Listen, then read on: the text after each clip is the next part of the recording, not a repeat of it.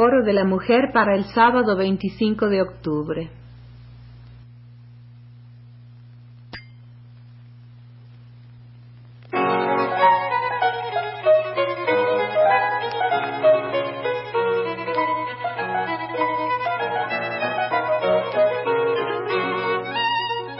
Foro de la Mujer.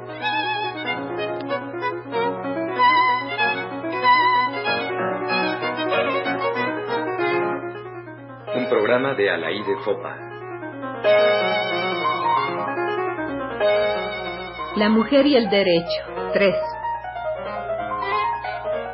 La historia debe registrar como uno de los aspectos más relevantes de nuestro siglo, en el que tantas cosas han sucedido y están sucediendo, la modificación progresiva de las leyes que se refieren a la mujer, un camino que va desde la dependencia total del hombre, padre o marido, a la independencia y autodeterminación en todos los terrenos.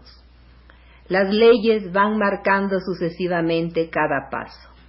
Quizás el mejor ejemplo de esta evolución nos lo da el código que rige las relaciones entre los cónyuges, y bastaría observar un solo punto, el que se refiere al domicilio conyugal. En el siglo XIX, la mujer, según la ley, siempre debe tener el domicilio del marido. No se llega ni siquiera a, imaginar que ella pueda decidir el domicilio común o alejarse del domicilio conyugal. En la Ley sobre Relaciones Familiares de 1917, las cosas no han cambiado sustancialmente. Se dice que la mujer debe vivir con su marido, y no que el marido deba vivir con su mujer. Pero se le exime de este deber si el marido se ausentara del país o estableciera el domicilio en lugar insalubre o en lugar no adecuado a la posición social de aquella. Curiosa cláusula que admite las posiciones sociales en el contexto de una ley nacida de la Revolución. Solo en 1953 el año en que las mexicanas pudieron votar, en las modificaciones al Código Civil para el Distrito Federal, el sentido de la ley cambia fundamentalmente. Los cónyuges vivirán juntos en el domicilio conyugal, dice el artículo 163. Los tribunales, con conocimiento de causa, podrán eximir de esta obligación a alguno de ellos, cuando el otro traslade su domicilio a país extranjero, a no ser que lo haga en servicio público o social. Se plantearía aquí el caso de las mujeres en el servicio diplomático, quienes son ellas las que deben trasladarse a un país extranjero. Estas mismas modificaciones establecen que la mujer puede trabajar sin que sea necesaria la autorización del marido, dejándole sin embargo a éste el derecho de oponerse cuando el trabajo de la mujer dañe la moral de la familia o la estructura de ésta. En el artículo derogado se daba en cambio como causa suficiente para que el marido no considerara que la mujer, no consintiera que la mujer trabajase, el hecho de que él cubriera todas las necesidades del hogar. Es decir, el famoso no lo necesita. Hay que reconocer, por lo demás, que esta misma ley le concede a la mujer también el derecho de oponerse al trabajo del marido cuando éste lesione la moral y la estructura de la familia. Ya había, pues, un intento evidente de equiparar derechos y deberes. Sin embargo, todavía el año pasado el Código Civil del Distrito Federal fue objeto de modificaciones en el momento en que se acercaba el Año Internacional de la Mujer y había que ponerse al día. Se establece entonces que la mujer tendrá los mismos derechos que el hombre durante el matrimonio y a la disolución del mismo. En todos los casos, el interés de los hijos debe ser la consideración primaria. Y a esta enunciación de carácter general corresponden todos los artículos.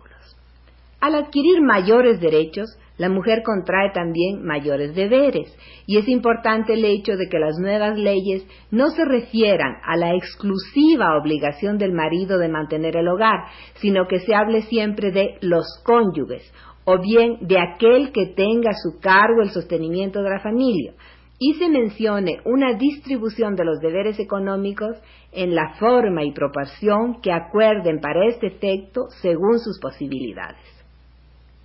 No voy a comentar todas estas reformas que han sido publicadas recientemente y que podemos ver también como otros datos a los que me he referido hoy en los programas anteriores en el libro publicado por la Facultad de Derecho de la UNAM, La condición jurídica de la mujer en México, escrito por diez catedráticas de esa facultad. Las autoras de los últimos ensayos son Olga Hernández Espíndola, Elvia Quintana Adriano, Mercedes Fernández Basal Vizazo, Yolanda Frías y Guadalupe Vélez de Barrera. En los últimos ensayos se habla de derecho laboral, de guarderías, de derecho internacional y de la conferencia del año. ¿Son suficientes las leyes para cambiar las costumbres? Evidentemente, no. Y el hecho mismo de que la mujer aparezca con frecuencia en primer plano, que se hable demasiado de las mujeres, que tengamos nuestro año, provoca reacciones contrarias hasta el punto de que se invoca muchas veces lo irracional contra lo racional, las costumbres y la tradición frente a las leyes, y todavía el derecho del más fuerte. A este propósito, no resisto, hablando de derechos, el deseo de comentar una noticia tragicómica publicada en Excelsior hace tres días. Es verdad que aparece en la crónica de policía, que se trata de dos delincuentes castigados y además borrachos, pero revela, sin embargo, que la mentalidad del macho, por lo menos en ciertos niveles, no ha cambiado. La noticia dice textualmente así. Chilpancingo Guerrero, 22 de octubre. Dos albañiles ebrios golpearon brutalmente a sus esposas para demostrar, entre comillas, la inoperancia del Año Internacional de la Mujer después de que hicieron un pacto en una cantina. Eliseo García y Pedro Morales declararon ante la agencia del Ministerio Público que acordaron que el que dejara menos golpeada a su esposa perdería. El perdedor, señalaron, tendría que pagar toda una semana de borrachera y, firmar un documento, entre comillas otra vez, elogiando el Año Internacional de la Mujer y dejar constancia de que dejó de ser muy macho. Los albañiles cumplieron su compromiso cuando anoche, al llegar ebrios a sus viviendas, se lanzaron sobre sus esposas.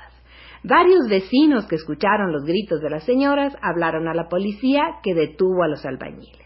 Gloria y María de Jesús, las esposas, los acusaron de lesiones y amenazas en la cárcel, Eliseo y Pedro llegaron a la conclusión de que el resultado era, entre comillas, un honorable empate.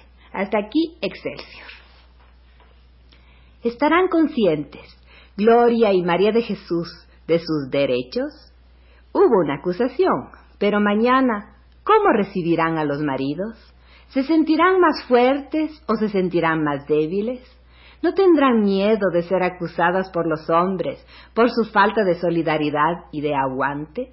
¿Y ellas qué pensarán de este año internacional de la mujer cuya inoperancia se demostró en este caso tal como quería ser demostrada? Los hombres que pegan a las mujeres siguen siendo mucho, pese a todos los códigos vigentes. Es tan frecuente la golpiza, aun en países que se consideran muy civilizados, que las inglesas que trabajan en ese Tribunal Internacional de la Mujer en días de integración, del que he hablado alguna vez, pensaron presentar como crimen típico del hombre inglés contra la mujer los golpes. Y en Londres, como en Chilpancingo, los golpes van con frecuencia unidos a la borrachera. Si es cierto que in vino veritas, cuánta agresión, cuánto resentimiento, cuánto desamparo debe alimentar el corazón del hombre que necesita desahogarse con quien es un poco más débil que él. Ante eso, poco valen las leyes, los congresos internacionales y las resoluciones de alto nivel. Pero tal vez sea de alguna utilidad que las mujeres vayan conociendo las leyes que las protegen y los hombres las leyes que los amenazan. Y todo parece indicar que esa igualdad tan reiteradamente proclamada todavía no existe.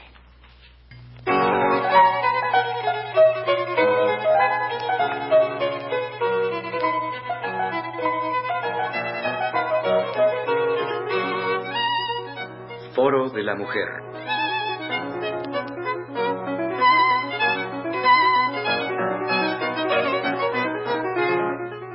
Un programa de Alaí de Fopa.